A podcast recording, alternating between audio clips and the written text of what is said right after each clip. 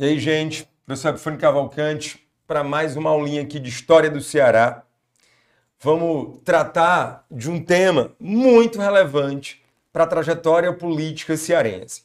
Tu certamente já deve ter ouvido falar aí em outro momento do ciclo dos coronéis, governo dos coronéis, algo desse tipo.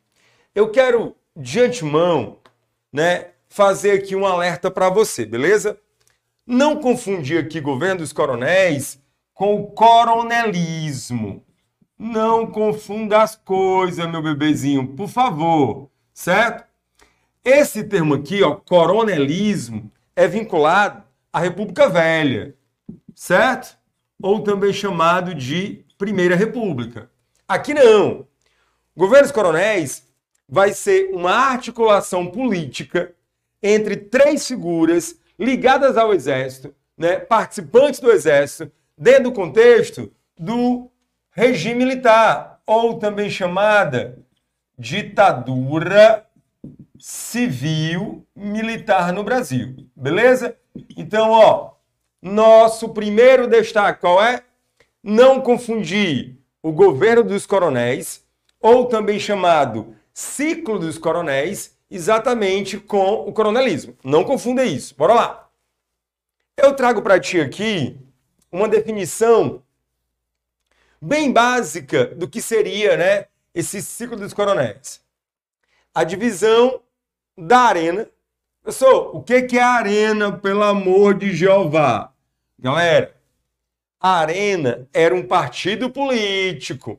Lembre vocês que durante o regime militar a gente só tinha dois partidos, a Arena e o MDB, certo?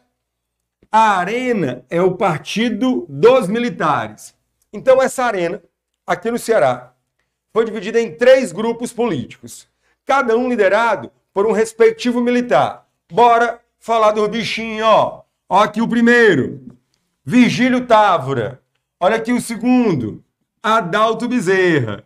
E o terceiro, César Caos. Certo?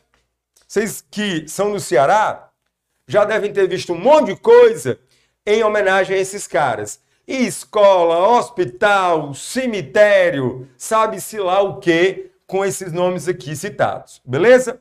Bora lá. Interessante perceber que nenhum desses líderes conseguiu se consolidar no poder sozinho. Nenhum deles, certo? Todos eles, para chegar ao poder, tinham que fazer ó, uma articulação com o governo federal. No caso, havia uma dependência política desses caras em relação ao governo federal.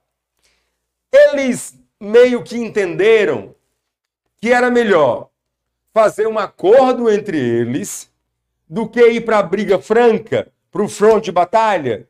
Então, o que, que é o acordo dos coronéis? É mais ou menos assim, ó. Ei, cara, vamos fazer aqui um pacto de não agressão?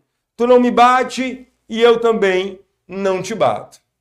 Interessante perceber que esse ciclo dos coronéis, né, seja ele com Vigílio Távora, seja ele com Adalto Bezerra, seja ele com César Caos, qualquer um deles vai dar continuidade à chamada modernização conservadora.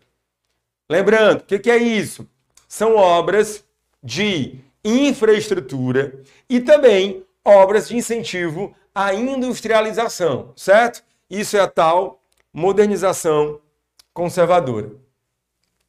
Dos três coronéis, vamos falar primeiro do César Caos.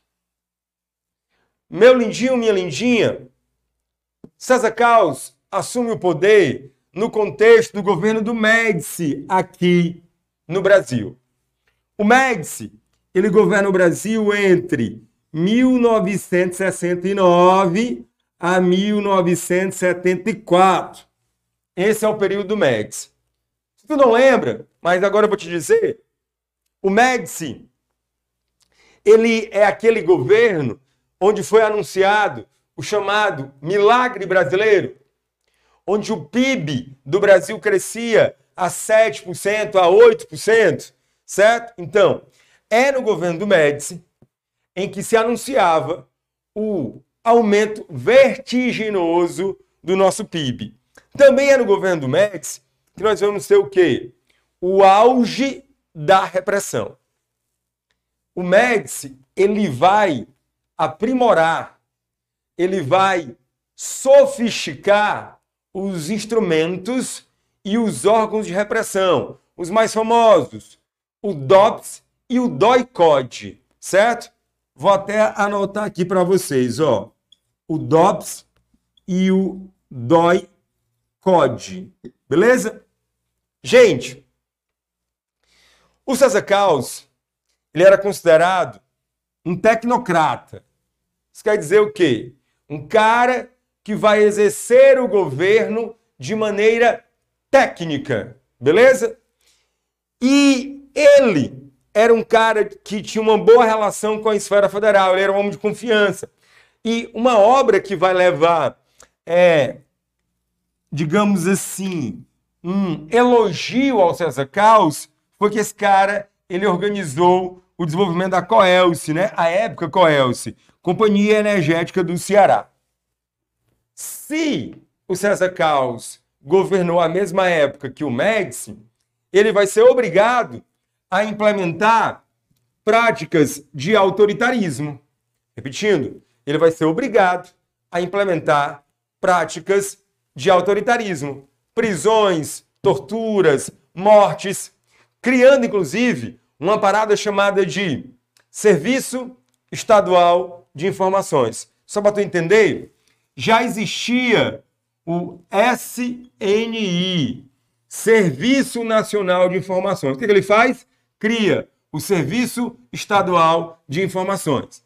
Interessante perceber que os três coronéis praticavam espionagem um com o outro, saber o plano, articulação, projetos e por aí vai. Certo? O César Caos sai do poder num contexto interessante, ele não sofreu grandes abalos. O próximo coronel que vai exercer governo é um cara chamado de Adalto Bezerra.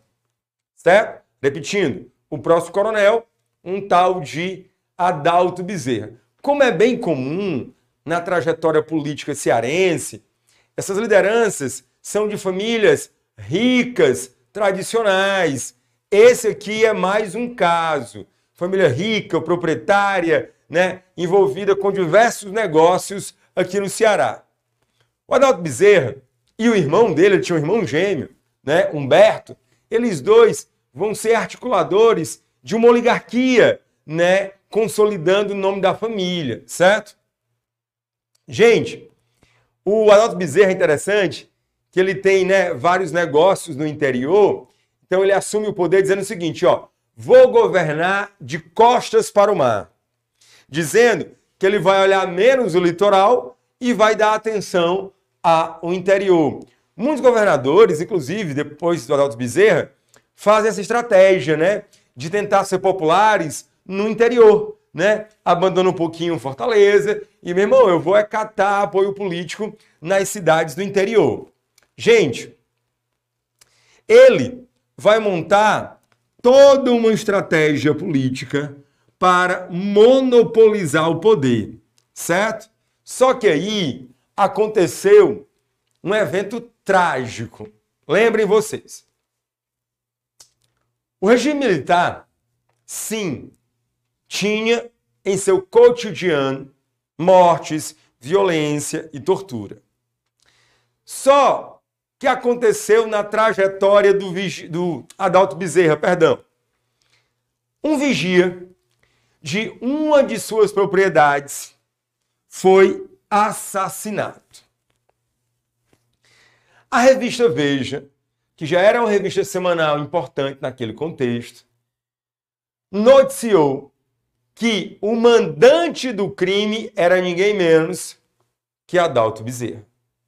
Galera, uma coisa é uma denúncia de corrupção, uma denúncia, sabe, sei lá, de improbidade. Outra coisa é a denúncia de homicídio. Adalto Bezerra foi acusado de ser mandante de um próprio funcionário seu. A imagem dele foi tão abalada, a notícia repercutiu de tamanha maneira que ele pediu pinico. Disse: Vou mais não, porque minha mãe está me chamando.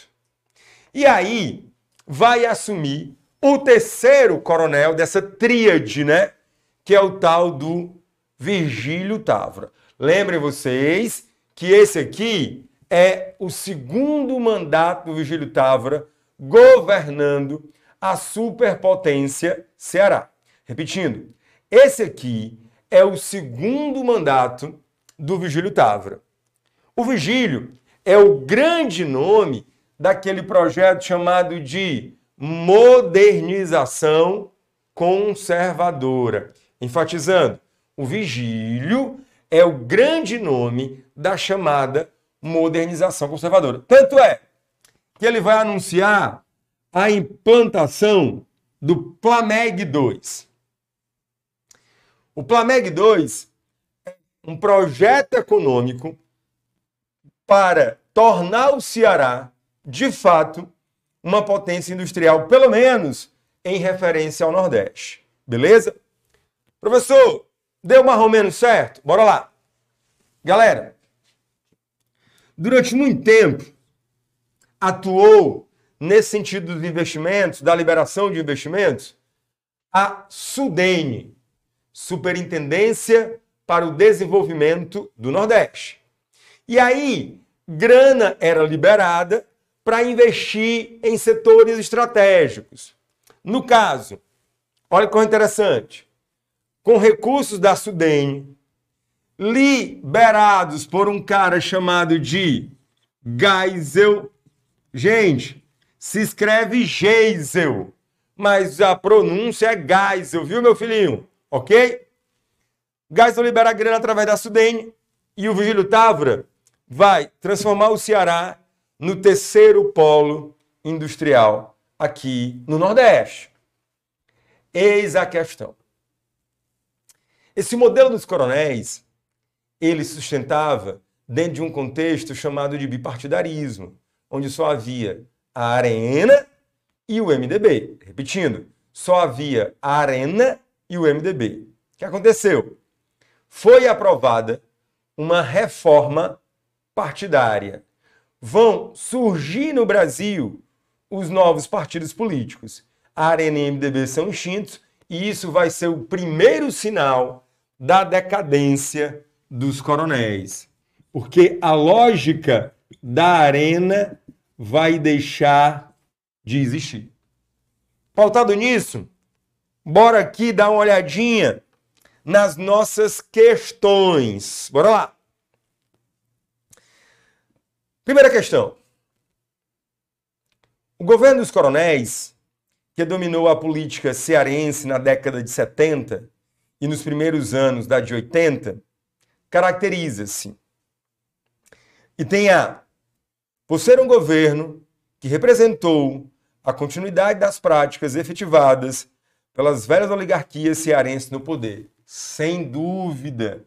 Os três grupos, o de Vigílio Távora, Adalto Bezerra e César Caos, brigavam para se manter no poder. Aquela ideia do me ajuda que eu te ajudo, favorecimento de familiares, favorecimento de seus grupos pessoais. Então, eles eram militares? Sim, mas eles deram continuidade às práticas oligárquicas. Não esqueça disso, beleza?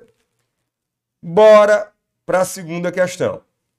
Diz assim: Sobre o governo dos coronéis, que dominou a política cearense na década de 70 e nos primeiros anos da de 80, quais afirmativas são verdadeiras? Item 1. A política cearense foi partilhada entre três grupos oligarcas, liderados pelos coronéis do Exército, Vigílio Távora, Adalto Bezerra e César Caos. Bora lá! Esse nome aqui, coronéis, está vinculado a uma patente militar ou está vinculado a propriedade de terras. Não esqueça, esse termo coronel aqui é ligado à patente militar. Todos eles eram membros do Exército. Embora muitos também, como o Adalto Bezerra, Júlio Távora, fossem pessoas de muita posse, de muito dinheiro. Eles eram muito ricos, mas eram militares de carreira. Certo? Beleza? E tem dois. A chegada e a manutenção de determinado grupo oligarca cearense ao poder dependia de sua articulação com as forças políticas nacionais. Localmente foi estabelecida uma espécie de pacto político conhecido como Acordo dos Coronéis. Sim, eles fizeram aquele lance, ó, eu não vou te ofender diretamente, se não me ofende diretamente, e a gente vai aqui, né, conduzindo essa parada. Três, o governo de César Caos foi realizado no contexto do apogeu econômico da ditadura civil-militar, também marcado pelo crescimento das forças repressivas, com a criação do Serviço Estadual de Informações. Gente, tudo verdade. Copia essas questões, printa, bota no teu quarto, faz um quadro que os três itens são explicativos do que foi esse tal governo dos coronéis ou ciclo dos coronéis, certo? Item A, todas as opções estão corretas. Terceira questão.